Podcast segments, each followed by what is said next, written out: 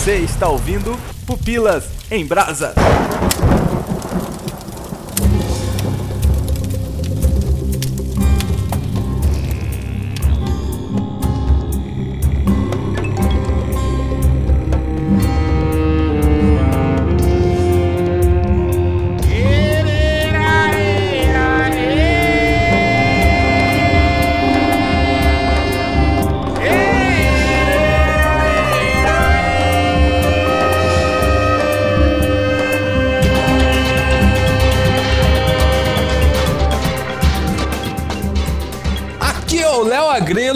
Pensando assim, se tre... Eita! Desculpa. É, Feliz Natal. Alguém tá vivo, assim? Essa, essa pauta vai ser explosiva, hein? a gente, ó... Você quer fazer a tua entrada? Eu deixo você fazer, pode fazer. Não precisa ficar tomando de assalto.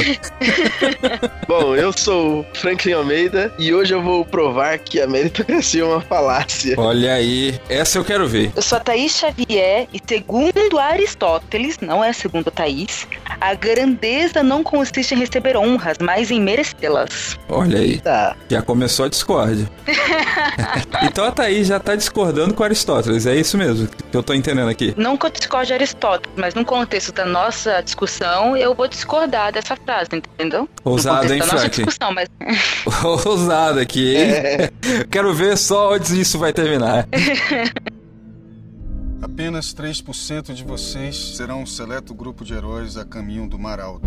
Esse processo garante que só os melhores desfrutem do Mar Alto. Aconteça o que acontecer, você merece. Em 2009, ainda com 20 anos, o estudante da USP, Pedro Aguilera, tem a ideia de um futuro distópico e desenvolve uma websérie para o YouTube. O sucesso de público foi imediato, mas 10 emissoras do Brasil recusaram o promissor projeto. Seis anos se passaram para que a Netflix anunciasse sua primeira série nacional. Para alguns, uma surpresa. Para os que tinham lá atrás assistido ainda na web, não fora nenhuma surpresa. Pelo contrário, foi até um alívio, pois se acreditava que na amada Netflix o seriado faria carreira e não venderia a sua essência. Eis que no ano de seu lançamento, o Pupilas em Brasa chega ao episódio 90, onde só 3% dos podcasts alcançaram alcançar esse feito. Mérito ou misericórdia? Isso você pode dizer nos comentários. Agora, entre já na fila, candidato.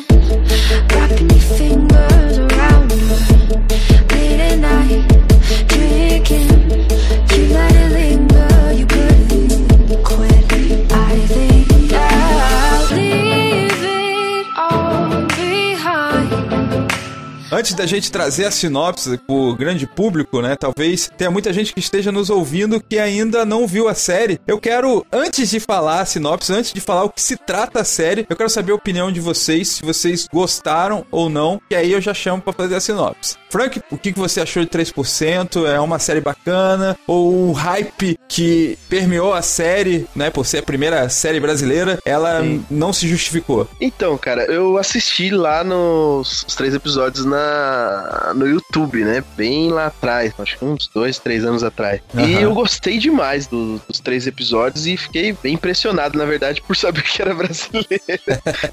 Mas aí, a gente, obviamente, depois de, de, saber a notícia da Netflix, a gente ficou na expectativa, né? Uhum. Bem sincero, muito sincero, eu gostei da série, achei que foi bem legal. Obviamente que aí tem aqueles furos que o pessoal que foi, os críticos já, já mostraram e, né? E a gente sabe que existe alguns furos, furo de de luz, o roteiro, aquelas coisas que os caras mais técnicos, né, gostam de ficar é, é, levantando. Mas assim, cara, para você curtir uma série, e se você colocar assim, série, ficção científica, que já, já não são muitas que são boas, certo? É. Assim, não tem muitas que assim, você fala, pô, é muito legal. Mesmo americano, tem algumas só. E se você coloca do lado ainda brasileira, que não tinha nenhuma, ou que não existe outra série semelhante, eu achei que foi bem ousado da Netflix e foi muito legal, assim, você pensar só na, na curtição, né? no, no, de curtir mesmo os episódios, assistir ali os oito episódios, sem ficar olhando na sombra, sem ficar olhando no, nos efeitos que foi feito lá no Photoshop 5.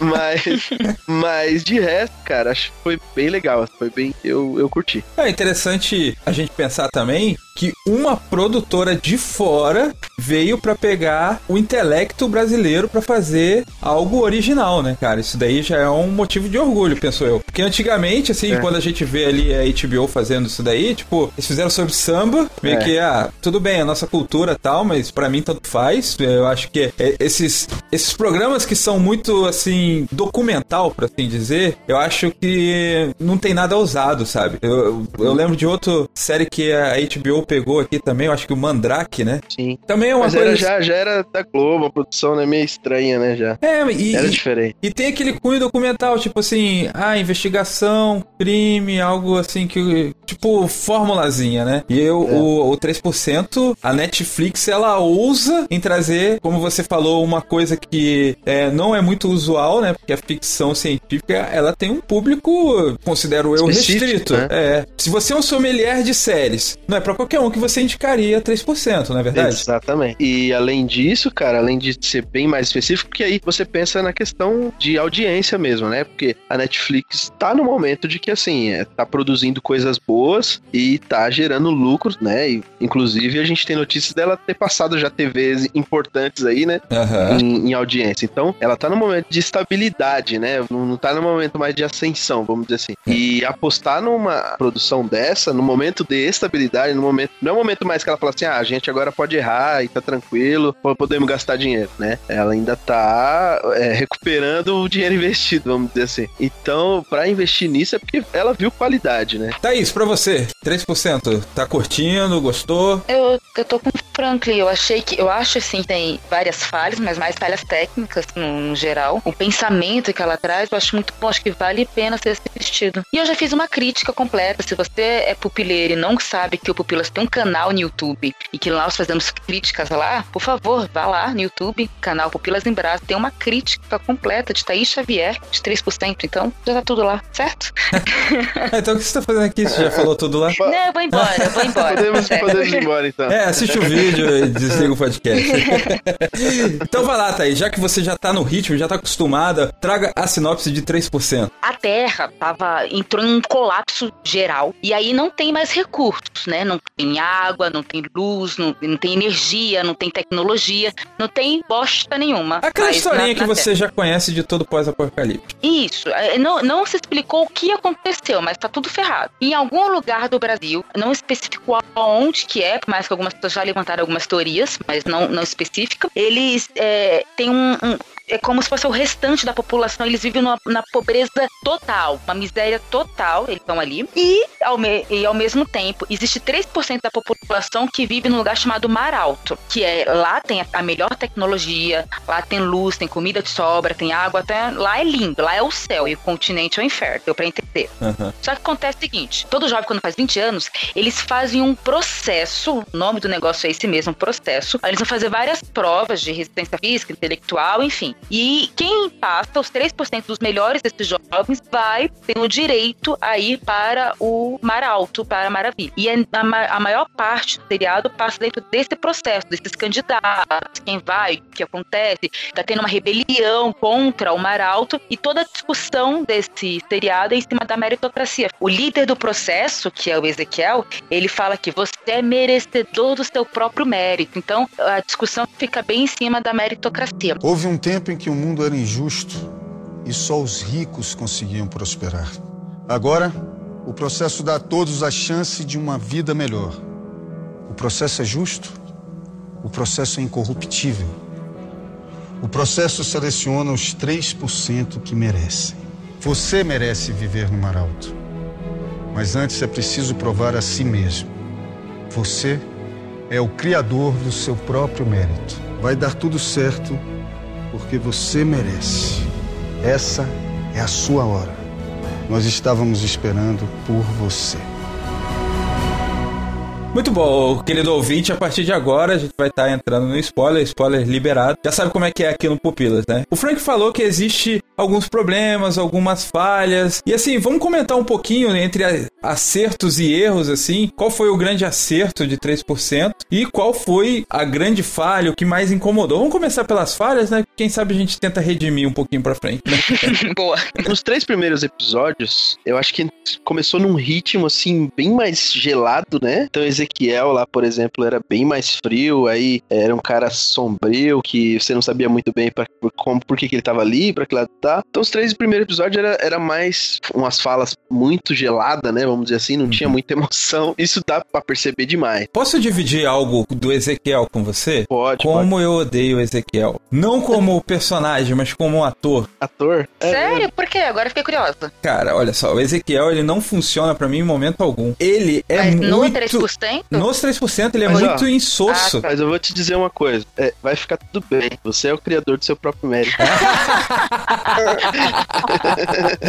É, no final ele fala, vem aqui faz melhor, né? Eu tô aqui por causa do...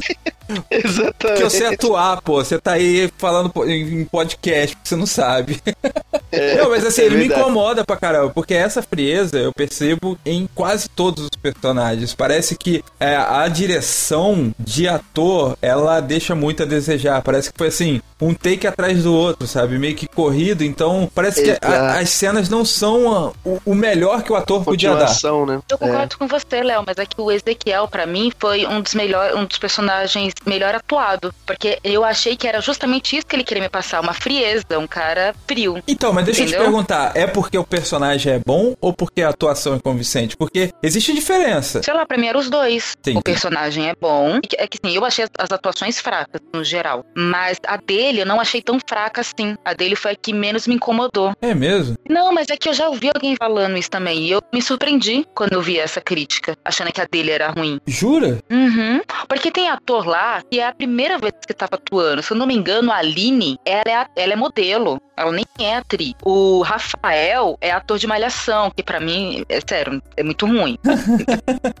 Mas você não Pra gostou mim, do atu- Rafael também? Atuando, não. Eu achei que o personagem dele é muito bom. mas a Então, atuação cara, dele eu não. Eu, eu também achava ele ruim, mas eu achei que ele cresceu nos últimos três episódios. Por exemplo, nos três primeiros eu só continuei porque era uma série brasileira, sabe? Ah, eu é. achei devagar, eu achei Amor à meio pátria, né, gelado Frank? o negócio.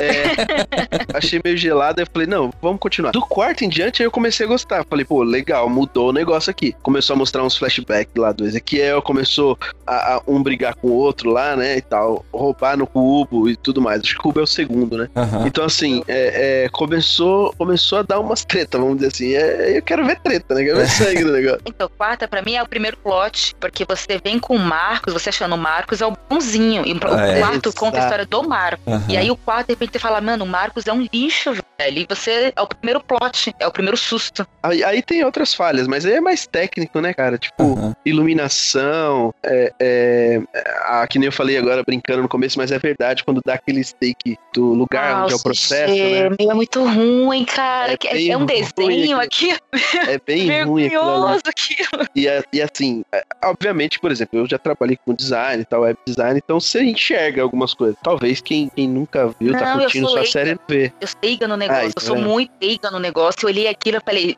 velho, sério, na boa, é verdade isso? Eu acho que eu desenho melhor que isso. Pois Eu é, desenho. então, assim, produção Netflix. Teve um tempo pra fazer, foi um ano, tá? Os caras ficaram, né, entre noticiar que, que foi comprado e, e a, e a produção e tudo mais. Então, esse tipo de pós-produção, que aí já é pós-produção, depois que gravou e tudo mais. Na Uhum. gravação, beleza, ah, sei lá, tem um tempo de alocação, aluguel do lugar, ah, vamos ter que gravar tudo hoje, corre, É, corre, corre, corre, né? beleza. É, agora, a pós-produção, cara, você não pode, não pode zoar na pós-produção, tá? Que é, é o que vai amarrar a história, né? Outra coisa, é som mais alto que as vozes. É, é, alguma- alguns os problemas tem, obviamente. Um problema que foi gritante pra mim foi o figurino. Eu vi muita gente reclamando e realmente tá- e eu concordo, assim. Sim. Eu, eu achei muito continente, bizarro. né? do- é, porque o, a população pobre não convence. Pô, você tá sem água há décadas, acho que tá 100 anos que a população tá sem água.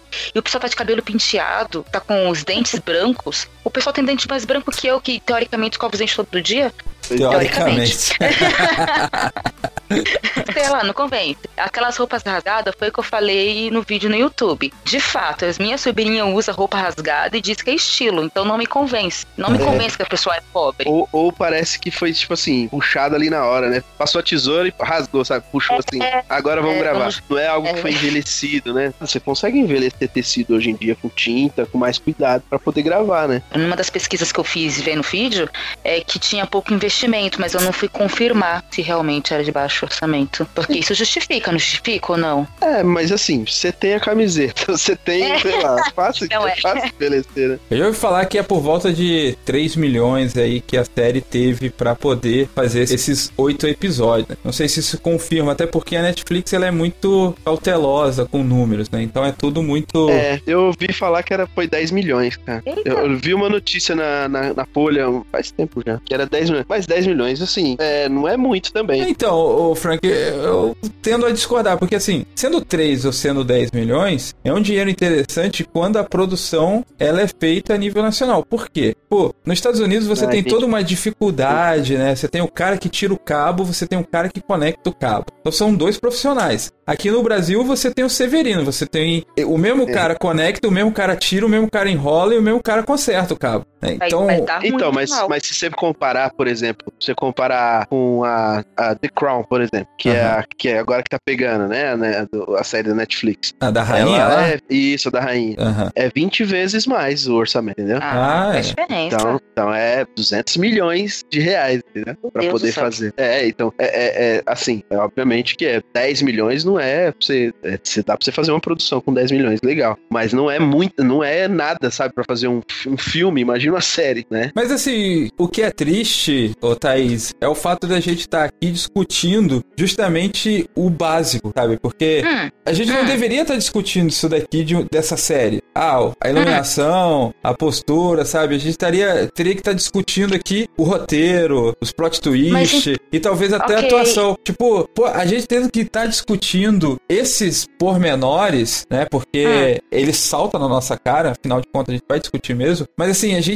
parar pra discutir isso em vez da história, prova que, tipo, pô, podia ter tido um pouco mais de carinho, um pouco mais de tato com a série, né? Um pouco mais de zelo com a série. Até porque o diretor da série, que é o, o uruguaio fulano de tal, não vou lembrar o nome dele.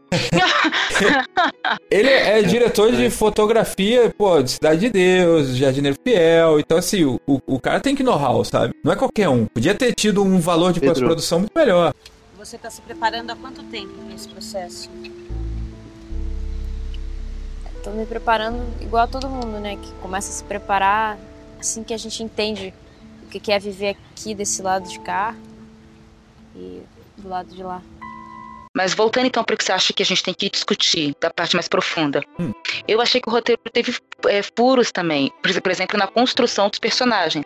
O Fernando, Fernando, o cara não é um mau autor. Mas, nesse seriado, ele não tá, não tá bom. Ele me incomoda, as falas são fracas. Eu estava achando que ele ia levantar da cadeira e sair correndo a qualquer momento. Ele não me convence que tá aleijado, sabe? Aham. Não só ele, pra mim todos os candidatos estavam meio fraquinhos. Com o tempo, no seriado, você acaba se acostumando com a atuação. Mas eu, eu espero que eles melhorem na segunda temporada. Porque eu acho que não é os atores que foram ruins, eu acho que foi direção de atuação ruim, entendeu? É, isso eu concordo também. Mas eu acho que ele receberia o troféu do menos pior dos atores, cara. Eu até que grila.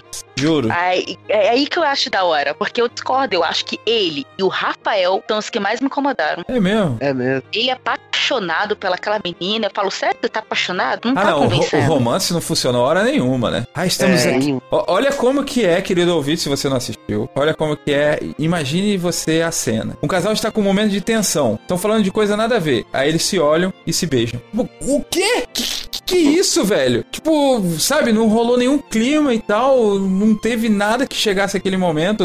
A, a não ser da parte dele, que era meio platônico, assim, o interesse e tal. Mas não justificou em hora nenhuma aquele beijo, sabe? Por mais que ela beija ele só pra ele calar a boca, porque ela não queria responder as perguntas dele. Ah, eu Ela senti mais que era aí. aquela hora de beijar. Vai lá, pum, entendeu? Entendi. Mas, ó, em falar nisso, uma das outras críticas que eu vi muita gente fazendo é que tem, do- tem dois pontos de vista. Tem um ponto de vista que as pessoas é, estão criticando muito só porque é brasileiro. Aí fica que, ah, porque, sabe aquele, é, a síndrome do, ca- do cachorro vira-lata. Aham. Tudo que o Brasil faz é ruim. Bom ponto. E eu não gosto disso, mas também tem aquela crítica das pessoas que eu não posso criticar porque é brasileiro. Pô, a gente tem que. que é justamente o oposto. Por ser brasileiro, eu tenho que aceitar. Afinal, o Brasil não tem condições de fazer igual os Estados Unidos. E eu também discordo disso. Eu vi muita série brasileira que eu acho boa e eu acho que o Brasil tem condições de fazer melhor, tem condição de atuar melhor, tem condição condição de fazer roteiro melhor, tem condição de fazer CG melhor, entendeu? Então, por isso que eu critico, porque eu quero que melhore. Até porque, assim, a gente já tem séries, e vamos chamar de novela, séries também, me- bem melhor produzidas, né? É, esse é o que- ponto. E aí eu ouvi É. uma crítica também, o pessoal falando, ah, tá parecendo novelinha brasileira e as nossas novelas são ruins. Pô, gente, eu não assisto novela, sinceramente, eu acho chato novela. Mas as, as novelas são reconhecidas mundialmente, É, as novelas é da Globo. Exatamente. Entendeu? Eu, eu não É. assisto, eu não gosto, beleza. Eu, não, não, eu não sou o público da novela, mas falar que é ruim É. porque você não gosta é outra coisa. É, até que se comparar com as mexicanas, aí que é boa mesmo. E você acha justo que só 3% passa? Acho. Se você quer construir uma sociedade perfeita, é preciso que você selecione os melhores. Eu acho que muito da falha do ator é como o Léo falou. Eu Acho que é parte do diretor mesmo, sabe? De talvez do falta de tempo, não sei, mas é de falar assim, cara, não ficou bom, vamos lá fazer de novo, sabe? Que é o que o Boni faz, que é o que o Fernando Carvalho faz, que é o que o Miguel Falabella faz nas novelas, né? É. Que ninguém fica sabendo, que é lá dentro da Globo, mas, meu, eu tenho conhecido que fala, cara, fica repetindo milhares de vezes a mesma cena até ficar do jeito que o cara quer. Então, assim, é o diretor, né? Sabe? Não, não tem. ah, se for passando, ah, não, beleza, vambora, bora pra outra, bora pra outra. Até os próprios atores acostumam com aquele, vamos fazer na, na primeira tocada e vambora. E aí faz, faz pra, pra, pra livrar o dia, né? E não pra, pra fazer, pra arrebentar. Claro que todo mundo quer fazer o melhor, mas eh, acaba se acostumando. Mas o resumo da ópera, pra mim, é o seguinte, cara. É, é tipo, sabe aquela equipe de Fórmula 1 que é toda brasileira? Embora o piloto seja do Uruguai, mas assim, dá orgulho de ver a equipe sua ali, a equipe do seu país, né? Mesmo chegando em último no grid, dá orgulho de ver ela ali, sabe? Você tem falhas, você, quer melhorar e tal, mas e nesse instante, orgulho. passa, nesse instante passa Felipe Massa aqui na TV. é Que verdade. ironia. Então, assim, lógico, e dá um orgulho, 3%, é, causa esse orgulho. Pra mim, que sou um consumidor da Netflix e tal, né? Eu acho, eu acho que é legal, por exemplo, o cara lá na Austrália, sabe, brasileiro indicando pro seu amigo australiano: olha só essa série aqui lá do Brasil e tal. Acho legal isso daí, né? Pra, até pra animar quem não assistiu ainda, não é só isso, né? Assim, não é só o orgulho nacional. A série é muito boa, é bem, é bem interessante. A, a temática é interessante. Outra coisa que é interessante, e aí eu vou puxar pra minha sardinha, tem muitos negros na série e os negros são protagonistas. Então, e é diferente, totalmente diferente. Gente, não, isso, é- isso Uma é um série fato. globalizada, vamos chamar E, assim, né? e não é que o negro tá lá fazendo o papel do escravo e do, do pobre, não. Tá Não. misturado mesmo. Exatamente. É, é bem misturado. Não é só a galera aqui, por exemplo, o Fernando ou a Joana, né? Mas é até a Zezé Mota lá, né? Que tá lá no Maralto lá que aparece como Zezé Mota, conselheira, né? Aline, Aline, que É, é, uma das Aline. teoricamente vilã, que a gente não, é, não, não sabe. É. É, tem a- o- os atores que estão no Mar Alto, mas que são é, coadjuvantes, né? Quem entrevista a Joana também é um negro, que aqui pra mim a atuação de coadjuvante ficou boa.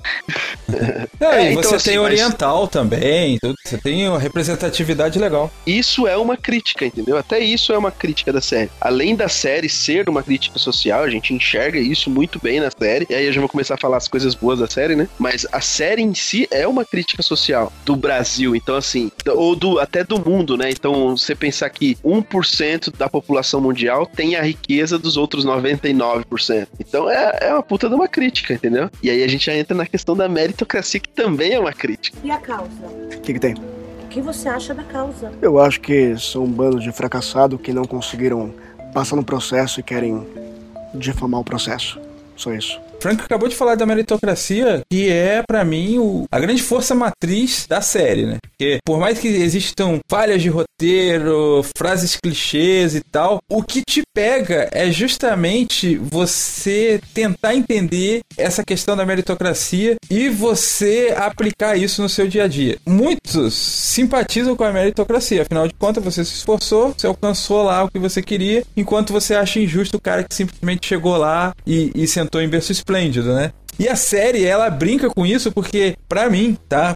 A, a leitura da série, em momentos ela defende e em momentos ela acusa o sistema meritocrático. Tem momentos na série que você fala assim, pô, a única forma pra que esse mundo possa continuar existindo é através da meritocracia, ponto. Porque quando começa a passar algum, os movimentos rebeldes ali, tentando é, aquele movimento igualitário e tal, você sabe que o seriado te mostra assim, ó, se isso vier a acontecer, vai dar ruim. Pelo menos essa é a sensação que eu tive. E em outros determinados momentos, pô, tu fala assim, cara, a meritocracia não tem nada de, de mérito. É tipo, é uma parada injusta, cara. Olha o que tá acontecendo aqui. Então, eu vejo que, para mim, uma das grandes sacadas é que nessas jogadas, porque é, a gente não chegou a comentar, mas existem fases, né? Os caras vão passando por, por pequenas gincanas ali para que eles possam continuar é, seguindo no processo.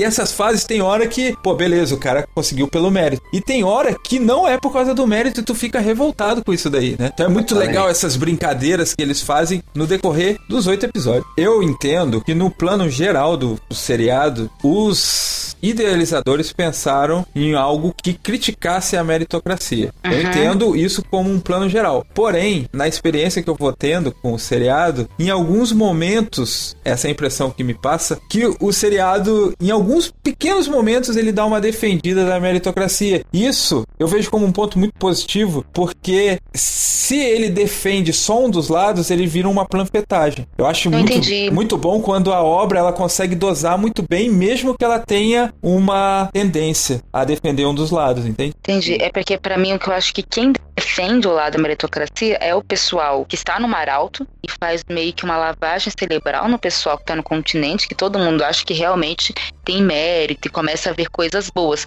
Mas parece que mesmo quando eles estão falando da meritocracia, da importância, porque isso é bom, e fala aí, ó, viu? Não é, é, é só é só frase de efeito. Por isso que eu acho que foi muito questão de ponto de vista, mas eu achei interessante, eu te respeito. Na verdade, não, mas pra fingir aqui na frente do convidado.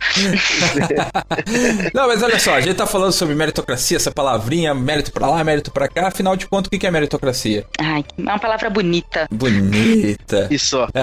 Frank, será que você. Eu vou te dar um mérito de explicar o que é meritocracia. Você sabe que até, falando até da série também, ela foi baseada, ou pelo menos quando os caras criaram, é no, naquele livro do Aldous Huxley, né? Do Admirável Mundo Novo, uhum. que é também uma crítica, né, sobre a meritocracia. Assim, meritocracia, cara, é assim, basicamente assim, numa sociedade, numa organização, num grupo, né, ou, sei lá, numa ocupação, num trabalho, é aquelas pessoas que têm os mais, têm mais mérito, né? Então, assim, é, é a pessoa que tem merecimento daquilo que, que faz, né? Então, que ela tem o poder de, através das, dos seus méritos, dos seus, da sua capacidade, do seu talento, é, ela merece aquilo que ela tem, uhum. vamos dizer assim. E aí, dentro da série, mostra isso, né? Então, se você tem capacidade de montar nove cubos, você merece estar no Maral. Tô brincando, brincadeira, não é só por causa disso. Mas isso serve, por exemplo, a questão de meritocracia serve para hierarquizar, né, as coisas, para diminuir o ímpeto de outras coisas, né? Por exemplo, na Índia a gente vê isso nas castas, né? Então, ah, você você não, não merece ser rico porque você nasceu é, na casta de, de pobre lá, né? Então você nasceu um Dalit, então você não merece é, lutar para ser sua vida ser melhor, porque você nasceu assim e vai morrer assim, né? E sou feliz assim, Gabriela, né? Por que, que eu sou crítico da meritocracia? Porque, primeiro, eu acho que, assim, para existir meritocracia, precisa existir igualdade de condições. Uhum. E, assim, não existe um ser humano, nem gêmeos, igual ao outro. Então, não existe condições de igualdade. Ou seja, não existe a meritocracia como ela deveria ser. Eu não acredito que eu vou fazer isso, mas eu vou começar a defender a meritocracia, velho. Vai lá, vai lá. é porque, assim, eu, eu, eu sou contra, já, já deixo claro que eu não sou a favor da meritocracia. Mas você falou da, da, da questão do, da Índia. Isso. Né? E você fala, lá, na verdade, é um exemplo que não existe meritocracia, não é exemplo de meritocracia. Porque lá funciona assim: você nasceu em uma condição social e não tem como você mudar de condição. Não existe, não, não importa o quanto você se esforce, você vai sempre continuar sendo pobre, porque você nasceu em Dallas. Não importa o quanto você Dallas. não. É, isso aí. Dallas, Dallas, deu pra entender, gente. Eu muito chato. É, que eu assisti muito clone, né? Porque eu conheci. É. é, então, por isso, mas é exatamente. Falava da Índia. Clone era outro. É, caminho das Índias. É, clone era da. Assisti a novela Achei a novela errada. Mas é exatamente por isso que eu dei o exemplo. Que assim, é, é, segundo a meritocracia, só com seu esforço e só com seu talento você consegue tudo o que você quiser. E aí eu Não, dei o exemplo da Índia exatamente por isso. Que eu falei assim, não, não Índia existe isso. É, Então, exato. se na Índia existisse a meritocracia, que não existe, era melhor, entendeu? É por isso que eu falo que eu vou começar defendendo. Eu, gente, eu, eu repito. É, entendi. Não sou a favor da meritocracia, mas se existisse meritocracia na Índia, as pessoas que, tive, que nasceram pobres, pelo menos tinham uma esperança que eu posso mudar. Porque pelo menos eu vou tentar me esforçar para conseguir alguma coisa. Lá não adianta eu me esforçar porque eu vou continuar sendo pobre, continuar sendo. É Dalat? Da, da, como é? Dalet, Dalet. Isso aí. Você é o criador do seu próprio mérito. Vai dar tudo certo porque você merece. Me desculpa, mas eu vou tentar tirar vocês da zona de conforto. Tô vendo que vocês estão cheios de dedos em não querer ser taxado como aqueles que são apoiadores da meritocracia. Eu tô entendendo que esse receio é até um reflexo daquilo que você pensa daquela pessoa que defende a meritocracia, que é a favor da meritocracia. Então, assim, eu, eu quero saber de vocês o porquê esse receio, esse medo de apoiar a meritocracia. Mas acho que é muito ao contrário, Léo. Porque assim, eu acredito, pelas pessoas que estão à minha volta, que a maioria delas são a favor da meritocracia. Eu acho que talvez, não sei, muitos dos nossos ouvintes são a favor da meritocracia. Falar que eu sou contra a meritocracia, eu já estou me colocando pra baixo, entendeu? Teoricamente. Pelas conversas que eu tenho com os meus amigos, eu já sou é, contramão do mundo. Então não é uma coisa boa ser contra a meritocracia. Deu pra entender? Mais ou menos, porque assim, no meu ciclo, tá? Isso, Uhum. lógico que isso acaba envolvendo você, o Franklin, é, a galera mais próxima, assim. Eu vejo que o pessoal tem medo de ser a favor da meritocracia. E eu queria entender isso daí, porque às vezes a gente é contra a meritocracia, mas as nossas atitudes são a favor, entende? Então eu queria tentar entender o que é realmente a meritocracia, o que motiva a- as pessoas a serem contra a meritocracia, sabe?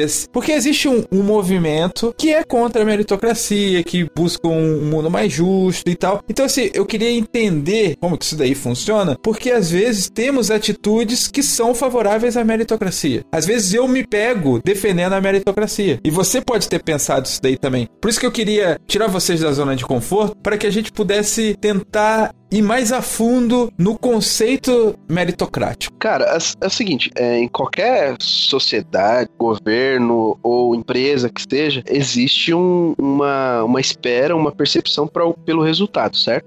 E por resultado cada vez maiores e melhores, vamos dizer assim. Então, quando você elege lá um prefeito, que seja um governador, um presidente, você espera um resultado melhor do que o anterior. Mesma coisa, por exemplo, você tem lá um funcionário que você contratou, você espera um resultado melhor da equipe do que estava antes, senão você não contrataria o cara. Dentro disso, de você priorizar essas pessoas que demonstram talento, né, esforço pessoal nessa solução, na busca, né, dessa solução dos problemas diários aí, que seja na- nas empresas ou no país e tal, é, é que essas pessoas se sobressaiam diante da, da competitividade, diante dos esforços, né, para conseguir a, a chegar no problema e resolver o problema. Até aí, ok. É como a Thaís falou. a- até aí, ok, meritocracia, assim, de demonstrar talento, esforço pessoal e tudo mais. Mas o que a gente vê hoje em dia, e aí a crítica que eu tenho da meritocracia é exatamente no sentido é, oposto a isso, né? A gente vê que dentro das dentro do próprio governo, dentro da prefeitura, dentro das empresas, não é totalmente justo esse tipo de ah, você demonstrou seu talento, você se esforçou pessoalmente, que lindo, maravilhoso. Amanhã você está sendo promovido. Você sabe que não é. Ah, a empresa tem que render 10 milhões primeiro, né? Aí depois, ah, não, ó, 10 milhões deu para pagar é, é, a diretoria. Quem era diretor virou. Aliás, quem era gerente virou diretor. Você que ainda é analista aí, segura as pontas, porque o ano que vem vem a sua vez. Então, isso é injusto, é discriminatório, é segre- segregacionista. Por isso que a minha introdução lá que eu falei assim, a meritocracia só existiria se houvesse igualdade de condições. E ninguém é igual a ninguém. Então aí serve para um vestibular vestibular. Ah, não, entrei por méritos no vestibular. Tá, mas qual que é o seu histórico é, escolar, né? Para dizer que você é melhor, né? Que demonstrou mais talento do que um outro, do que um outro que não entrou na faculdade, entendeu? Então, assim, o vestibular não é meritocrático, entendeu? É uma peneira para entrar as pessoas lá. Quem ela, ou, ou às vezes você paga a faculdade, você nem faz a prova, escolhe lá e passa, né? Ou às vezes é na USP, porque o cara fez é, cursinho integral, três anos e tudo mais, e a gente da, da ZL Fundão de São Paulo tem que, tem que ralar durante o dia trabalhar e à noite estudar, né? À noite. Então, assim, dá para falar que é igual, que, que os dois teve méritos, e aí dá para dizer que o cara que trabalhou o dia todo e que estudou à noite não se esforçou, não teve um esforço pessoal, que ele não tem talento. Então, assim, não existe, não existe meritocracia, entendeu? Nesse sentido. Se os dois caras que tentaram a vaga não, não são considerados iguais é, com o seu histórico, com o seu bojo histórico, né? De escolar, por exemplo, no, no exemplo que eu dei de vestibular. Essa é uma das críticas. Aí entra a questão de burocracia, questões sociais, né? Questões políticas. Então, é, é, é um político que nomeia parente, né? Aí, ah, não, legal, tem mérito, tem, tem talento, tá, mas. E aí por aí vai, né? Mas aqui no então, seriado, é... ele dá a ideia de que todo mundo saiu do mesmo ponto de partida. E aí a, a conversa se aprofunda muito. É, será? Porque o que acontece ali? Todo mundo tá no continente, todo mundo pobre, todo mundo teve problema com água, com fome, com vestimentas da CIA recém-rasgadas. Todo mundo teve esses problemas. E aí, quem passa por Maralto acaba defendendo a meritocracia, afinal, eu também saí do meu ponto de partida que você, eu também saí da favela e passei no vestibular. E você não. Eu concordo com o Franklin que a meritocracia não existe no Brasil pela questão de a gente não sair do mesmo ponto de partida. Essa é, uma, é um maior argumento que as pessoas têm. E se não existe a meritocracia, eu não posso ser contra ela, certo? Ela não existe. Então quer dizer que se todo mundo saísse do ponto de partida, a meritocracia seria boa? Entendeu? É uma pergunta que eu faço e eu respondo. Eu quero responder. Caramba! É, é eu sou assim, tá? Eu sou host e respondo. Eu roubo okay, fala e. Vai lá. Mas eu, aí que vem a minha crítica, porque eu faço questão de ser contra a meritocracia. Porque mesmo se a gente saísse do mesmo ponto de partida, eu também seria contra a meritocracia. Porque vamos, vamos, vamos partir do princípio assim. É, tem vários problemas que dá nisso. Primeiro, quem inventou a palavra meritocracia foi de um livro que foi escrito por Michel Young em 1958. E o livro em português ficaria Levantar da Meritocracia. Nesse livro, a meritocracia não é boa. Ele, tá, ele faz uma crítica, porque o que acontece? Se você vai classificar as pessoas pelo mérito, você vai fazer uma separação entre as pessoas, entre as pessoas boas, as pessoas que se esforçam, as pessoas ruins, que não se esforçam tanto. E aí vem a minha primeira crítica, entendeu? Essa meritocracia realmente existir, vai existir uma separação. Então a gente vai falar, aí, ó, ó, a pessoa é médico, por quê? Porque ele é bom, ele esforçou. Você que é lixeiro, você não é tão bom assim, entendeu? E aí a minha crítica à meritocracia, a primeira. A segunda é que é a seguinte, não é justo eu nascer num, numa época, em um país, onde o futebol é extremamente valorizado. Eu posso me esforçar muito, eu não vou ser uma jogadora de futebol. Eu não acredito nisso, entendeu? Eu não acredito que com esforço e, e com muito esforço você pode ser o que você quiser. Isso para mim é conto de fadas. Eu sou, eu sou do Capão Redondo. Eu nasci na pobreza. Eu não acredito nisso. Eu não posso ser o que eu quero, tá? Com muito esforço, eu sou professora e eu não vou ganhar o mesmo salário e eu não vou ser tão valorizada quanto jogador de futebol. E aí eu acho injusto isso. Eu me esforcei muito e eu consegui ser professora. Pô, para mim, eu me esforcei pra caramba.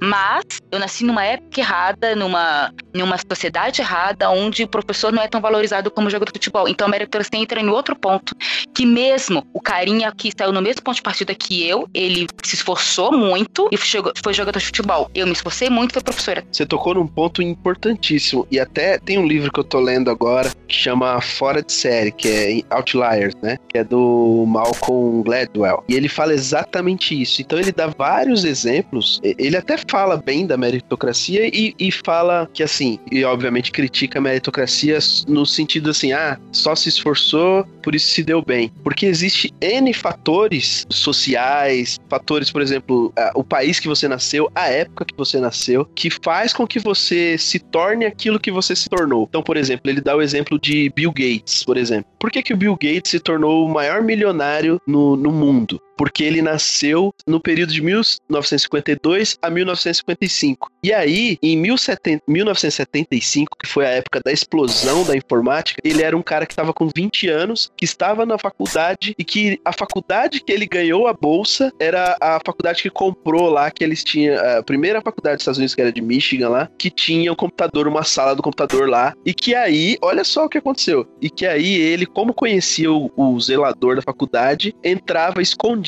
na faculdade ficava a noite inteira fazendo programação no cartão de ponto. Então, esse tipo de coisa não é meritocracia. Esse tipo de coisa são situações que, que a, o que a, a Thaís falou agora, por exemplo, o país, o Brasil, ama futebol. Então, um menino que nasce hoje e quer ser jogador de futebol e que tem talento, né? Muito talento, por exemplo, Neymar aí que seja, ele tem tudo para estourar. Mas não é mérito só, apenas mérito dele. Porque se ele nascesse na, sei lá, na Escócia, ele não seria o Neymar do Brasil, entendeu? Se ele nascesse, sei lá, na Nova Zelândia, ele seria um Ibrahimovic, que é o único jogador bom da Suécia, mas que nunca vai ser campeão do mundo, nem da Olimpíada, nem nada. Entendeu? É, é tipo, é, é, essas coisas que a gente. Ah, não, então o Ibrahimovic, ele tem a meritocracia dele. Ok, mas ele não vai ser campeão de nada nunca, entendeu? É, e a gente precisa também fazer uma separação que acontece bastante, uma confusão. O fato de eu não acreditar na meritocracia não quer dizer que eu não acredito em mérito. Eu não acredito. Eu acredito sim que para pessoa ser médica, ele teve esforço e teve mérito para isso, entendeu? Boa. Mas é que eu acredito que existem outros fatores que ajudaram essa pessoa a ser médico. E, fazendo um, um caso de vida verdadeiro, verídico e de verdade, eu dei aula de reforço para uma menina esse ano. O pai era engenheiro e a mãe era professora universitária. Os dois vieram de famílias muito humildes, muito humildes mesmo. E eles estavam me contando a história de vida deles. E eles acreditam que com esforço você consegue passar. Ele estava indignado, o pai da menina era indignado porque eu estudei pelo ProUni, entendeu? Uhum. E ele achava isso um absurdo. Ele acha o programa ProUni um absurdo porque ele se esforçou muito e conseguiu estudar na USP, fazer engenharia na USP, tá entendendo? Isso que o, a, uma questão, a questão que o Léo tinha levantado, né? Igual no Mar Alto lá, que todo mundo veio da mesma condição social, porque alguns conseguem e outros não. A questão é a seguinte: você pegar na vida real pessoas que vieram da pobreza e conseguiram alcançar sucesso, que são é, casos isolados, como exemplo, é uma falta de. É uma inocência que você tem para fazer isso, é uma falta de honestidade, de, de raciocínio que você está tendo, porque só são é, exemplos isolados, entendeu? Ele teve outras coisas que ajudou, você está analisando muito superficialmente. Ele teve N coisas que pode ter levado ele a fazer engenharia na USP, inclusive um QI mais elevado, sei lá se isso existe mesmo, tá entendendo? Eu tive, graças a Deus, o ProUni, porque eu não sei se eu consegui estudar se não fosse isso. Eu acho que assim, esse argumento, eles são muito bons, mas algumas pessoas elas acabam querendo descaracterizar esse argumento usando o seguinte contra-argumento, que é assim: você falar dos problemas que a pessoa teve e tal, de não ter conseguido alcançar aquele que era o mérito, parece que é uma justificativa pro cara não continuar lutando. Deu pra entender? Não, não eu sei, mas é, é, é, o oposto. Eu não tô justificando o cara não ter conseguido. Eu estou justificando o cara ter conseguido, entendeu? É. Mas, mas eu e sei porque. A, a, o, que a, o que a Thaís disse é o seguinte, é, e eu concordo muito com ela. Ela foi muito feliz em dizer isso. Eu não, sou contra, eu não sou contra o mérito, porque eu acho que o esforço. E aí, é, volta até a dar exemplo do livro aqui que, que, que, eu disse que eu tava lendo essa semana, que ele fala de 10 mil horas, que o cara, o cara, o talento dele, ele só é lapidado depois de 10 mil horas que ele fez. Então, por exemplo, Mozart, ele dá exemplo do Mozart, ou dá exemplo da nossa profissão mesmo. Então, a Thaís, ela vai ser considerada uma excepcional professora quando ela tiver 10 mil horas de sala de aula, sabe? Uhum. E aí vai ser lá, sei lá, 40, 50 anos, que ela vai falar assim, tá, eu hoje eu não me esforço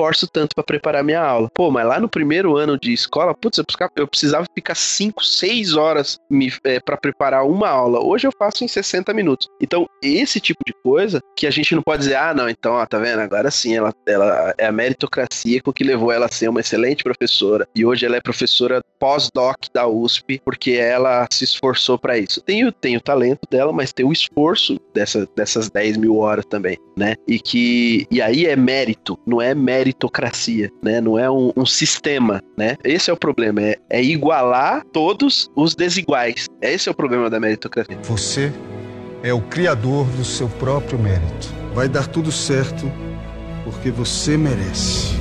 Tudo toda essa explicação da meritocracia, toda essa nossa discussão, ela é muito importante porque a gente vai discutir a partir de agora. Porque geralmente a gente é contra o sistema de meritocracia, a favor do mérito, a gente ah, entende o mérito, aplaude o mérito, porém as nossas atitudes acabam refletindo apoio à meritocracia. Por exemplo, a religião cristã protestante aqui no Brasil, ela se desenvolveu e foi passado isso em um sistema de meritocracia. A questão é o seguinte. Apesar de ser antibíblico, mas é. Não é verdade? é. Aí que vem essa contracultura, né, cara? Que a gente luta tanto, né? O, o trabalho que vocês fazem no, no, Achando Graça, o trabalho que a gente faz aqui no Pupilas é justamente lutando contra algumas coisas que a gente, infelizmente, acaba fazendo errado por uma questão de costume. Então é um costume, por exemplo, eu chegar e falar que todo suicídio o cara não vai pro céu. Vamos dizer assim, né? O cara suicidou, já era para ele fogo do inferno inferno. Então o que que acontece ali? Eu estou aplicando a minha visão de meritocracia, mesmo aqueles que não apoiam e que não defendem a meritocracia, ele está fazendo isso, é, está fazendo isso nessa situação, aplicando a meritocracia nessa situação e falando assim, olha, esses casos são todos iguais e aí essa regra aqui é clara, se matou, vai pro inferno. É. É lógico que é um assunto é, mas... polêmico isso daí do, do suicídio, a gente não vai entrar nessa seara, mas o que eu quero dizer é que essa visão da meritocracia, ela é aplicada e muito dentro da religião, penso eu. Aqui no Brasil, que é o que eu conheço aqui da, da religião cristã, a meritocracia está ali enraizada dentro dos nossos julgamentos, dentro da nossa religião. Ou seja, se na minha igreja é proibido comer uva e eu simplesmente paro de comer uva, e aí a outra pessoa continua comendo uva, tem muita dificuldade de comer uva, eu falo assim: que absurdo! O Frank ainda come uva, cara. Um negócio tão fácil, tão simples deixar de fazer e o cara aí sofrendo. Ai, vai perder o céu por causa de uma ovinha. Você entende? A meritocracia ali sendo aplicada no julgamento com o Franklin. É, você pensar a teologia da prosperidade é pior ainda. Não é? pior, pior ainda o processo. Já que estamos falando de 3%. pior ainda o processo. Mas é, e o que eu disse ser antibíblico é que assim, né? A graça é um favor imerecido, né? Então, você chegar ao céu, você ter o Espírito Santo, né? E, é, você não teve nenhum mérito para isso, né? Qualquer cristão, né? Qualquer um. Não é porque ah, é o cara que matou 10 e, e se converteu, ou sei lá, o, o Papa Francisco, né? Uhum. Para Deus é o, é o mesmo cara e não merece do mesmo jeito, né? E a gente viver nesse sistema, e é verdade mesmo, existe isso mesmo, é uma hipocrisia danada, né? Isso acaba sendo reflexo da nossa sociedade. A gente cresceu e a gente tá nesse negócio da meritocracia há muito tempo. A gente aprendeu que é impossível você conseguir alguma coisa de uma outra pessoa, qualquer, de um sistema, sem se esforçar, sem fazer algo em troca, entendeu? Uhum. Aí você fala, eu vou para o céu assim de graça, é meio difícil para o ser humano associar isso. Então ele logo vai fazer, eu preciso me esforçar um pouquinho, preciso fazer algo para alcançar essa graça que não é de graça, porque no mundo nada é de graça, entendeu? Dentro das pregações religiosas que eu vejo, até o conceito do cara falar assim, olha, para você ser salvo, é só você escolher. Você escolheu, você já tá salvo. Até nesse pensamento, eu tenho dificuldade dificuldade hoje. Por quê? Porque quando eu leio Efésios 2:8, pô, cara, nem o fato de você escolher cabe a você, entendeu? É, tipo, até o fato assim, ah, eu acho que vou escolher esse pensamento que é bom, ele não veio de você. Isso fica muito claro lá na carta de, aos Efésios. Ele diz assim, ó, porque pela graça sois salvo. Aí ele já é uma afirmativa aí, ó. Só pela graça tu é salvo, por meio da fé. Aí tu fala assim, olha, é uma contrapartida, né, o Frank? Parece assim, ó, você é graça. Parece que é eu que tenho a fé, né? Ó, eu tenho a eu, fé. É. Mas aí ele continua: Isto não vem de vós, não é você, a fé não é de sua, é dom de Deus, cara. Até a hora que eu falo assim, acho que vou escolher servir a Deus. Não vem de você. Ou escolhi acreditar. Exato. pra fazer uma paródia do escolhi esperar. Né? Eu escolhi acreditar. Esse é, bordão não, não foi... funciona, não é teu. Não foi você, né? Não foi você, cara. Se a gente é. acreditasse na meritocracia, na religião, a humanidade estava ferrada, estava todo mundo perdido, acabou. A própria Bíblia fala que o salário do pecado é a morte, então estaria todo mundo morto. É. É o nosso mérito. Isso explica assim a, a quantas igrejas que existe hoje, né? Um monte de divisão é exatamente isso, cara. Assim, ah, não, eu não concordo com isso, eu não vou seguir esse sistema meritocrático Aham. que seja, né? Ah, quem assiste televisão é pecador. Ah, então eu não vou assistir televisão e tal. É, e aí você começa a dividir, né? Aí tem um outro irmãozinho que fala assim, pô, eu não vejo problema em assistir televisão, cara. Eu consigo separar as coisas. Quando eu vejo que não é bom pra mim, eu vou lá e mudo de canal. Ah, não é assim, né? O cabeça quadrada lá. Não é assim, porque se não faz bom, bem pra mim, não tem que fazer bem pra você. Vamos destruir a TV lá na rua. Então aí já divide, né? Você falando isso me lembrou uma coisa interessante, Franklin, porque por mais que a gente acredita na graça, isso tá.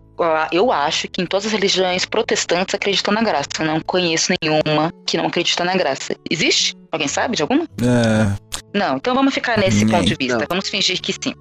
É, por mais que tem isso, é, tem as doutrinas que diferenciam. E o que diferencia na doutrina, é, nas doutrinas, são justamente a, a lei, né? É, É. Coisas que a gente tem que fazer. Então, sei lá, vai ter os, os, os testemunhos de Jeová que não, que não doam sangue, vai ter os mormons que não sei o que os mormons fazem, vai ter, eu não Que sei mormeiam. é, eu não sei as doutrinas de mais nenhum.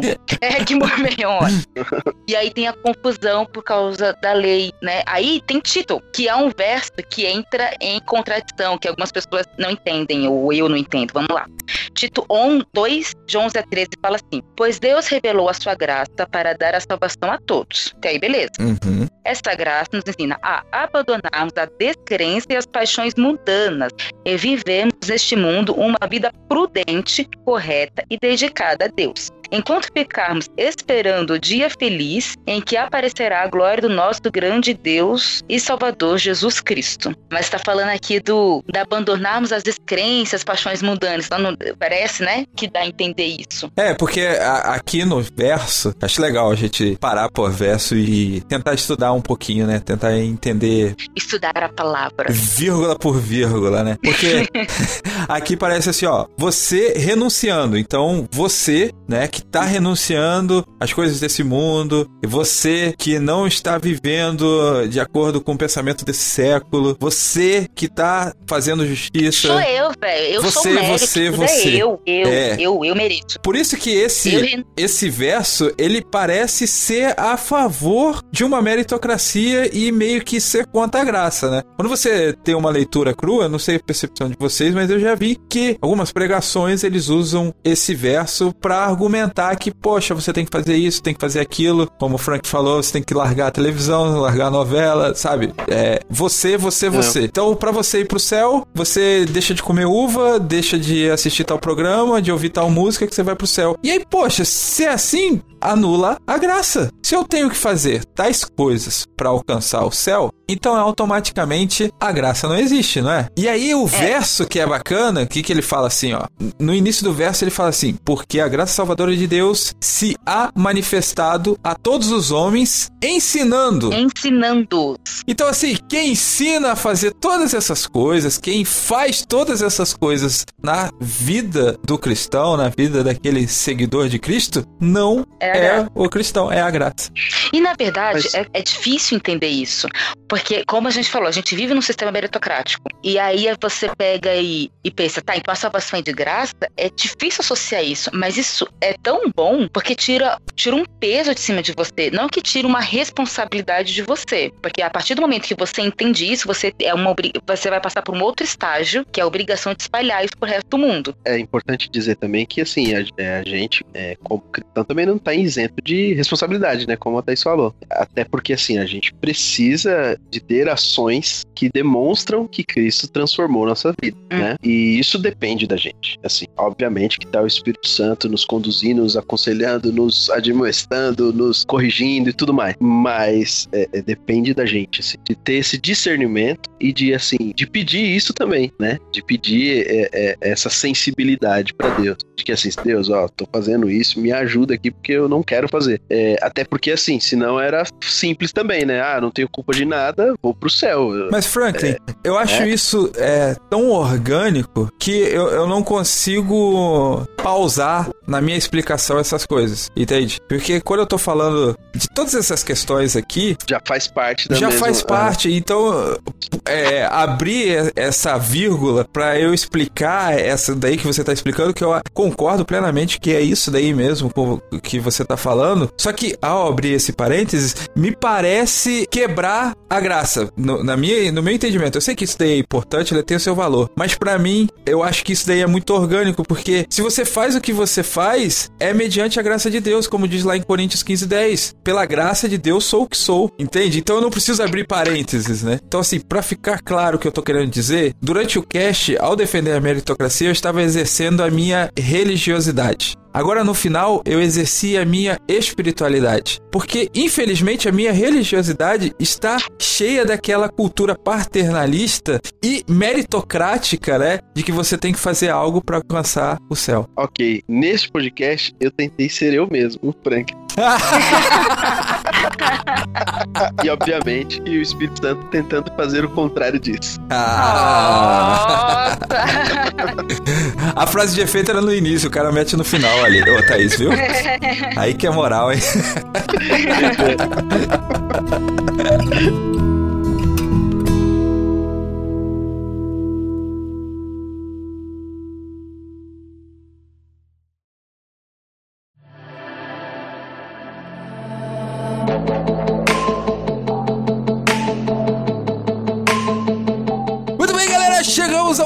de mais um Pupilas em Brasas. E como você deve saber, querido ouvinte, esse é o momento aonde nós consideramos a série pelo nosso ponto de vista moral. Então, senhora Thaís Xavier, nós estamos aqui hoje com o nosso querido convidado. Ele vai poder participar desse quadro, mas antes vamos conhecer um pouquinho ele, né, Thaís? Vai, claro, por que não? Frank Almeida, por favor, onde que a gente te encontra? Quem você é da, aí nas internetas?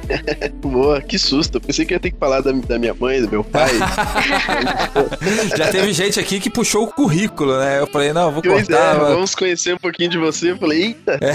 peraí, deixa eu pegar, deixa eu abrir o currículo aqui. Cara, é, vocês me encontram lá no Achando Graça. Eu sou o host do Graça GraçaCast. Já tem um tempo aí que a gente não consegue. Agora eu tô conseguindo voltar a gravar, voltar ao normal aí. Então o pessoal que, que ouve lá o, Achando Graça sabe que o GraçaCast já tem um tempo que não tem é, sido produzido e publicado. Mas a gente tem outros podcasts lá. Então a gente tem o Graça Pop, que o host é o Tuller. A gente tem o Graça Girls, né? E a Lu que tá tocando lá é isso. Ah, além deles. É, pô, legal. E, e além desses, a gente agregou mais dois, que é o Base Bíblica, na verdade são dois podcasts do Base Bíblica, que é lá do Rodrigo, né? Rodrigo Chaves. Então é o Base Bíblica, que é o Basecast. E o A História, que também é, é um podcast de storytelling. Eu digo que é o melhor podcast de storytelling é, é, da Podosfera. Que legal, eu já dizia cara. isso antes, antes de entrar no AG, porque é, as histórias são nacionais aqui, as histórias muito legal. É, quem puder ouvir, vai lá. Tá no AG lá, tem quatro episódios, então tá pouquinho ainda. Olha aí, e. E vocês me encontram lá, www.achandograça.com.br. Lá tem texto, tem é, vídeos e, e podcast que tem mais lá, por lá. O legal da podosfera cristã é que o podcast cristão ele nunca morre, né? Ele tira um hiato criativo. É.